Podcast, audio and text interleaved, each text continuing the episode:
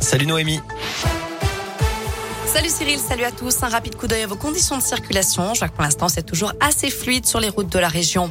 À la une du changement sur le passe vaccinal, la troisième dose n'est plus obligatoire si on a déjà eu deux injections et une infection au Covid. Un passe qui restera valide sans limite. C'est ce qu'a précisé Olivier Véran hier sur BFM TV.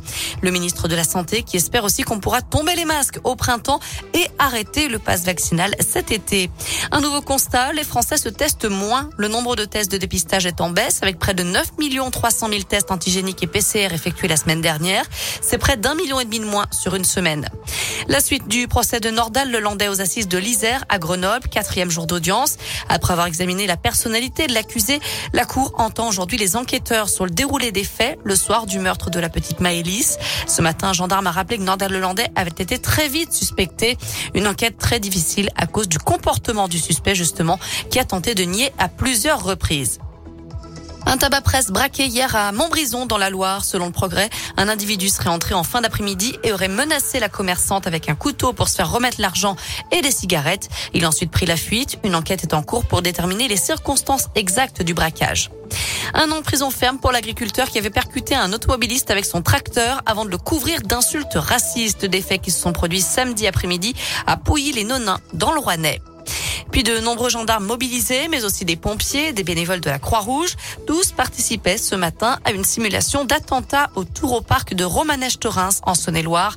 Il s'agissait d'un exercice de riposte à une attaque terroriste selon le JSL. Dans le reste de l'actu, Patrick et Isabelle Balkany, bientôt de retour en prison. La justice a révoqué leur placement sous bracelet électronique des époux Balkany suite à des manquements dans leur manoir de Giverny où ils étaient assignés à résidence. Une décision qui pourrait conduire à l'incarcération des époux condamnés pour fraude fiscale.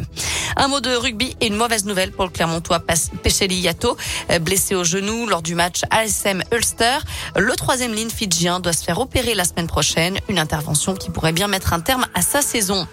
Et puis avis aux supporters de l'ASM, toutes les places pour ASM Bordeaux achetées sur le site internet du club seront remboursées. C'est ce qu'annonce le club aujourd'hui après le report de la rencontre de championnat prévue dimanche soir. Je rappelle qu'il y a 9 cas Covid dans l'effectif auvergnat. On termine avec huit nouvelles têtes d'affiches dévoilées pour le Forestival dans la Loire.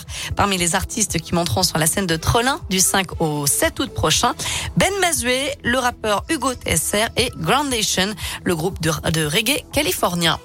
Voilà pour l'actu. Côté météo cet après-midi, une alternance de nuages et d'éclaircies, mais dans l'ensemble, ça va se couvrir au fur et à mesure que les heures avancent.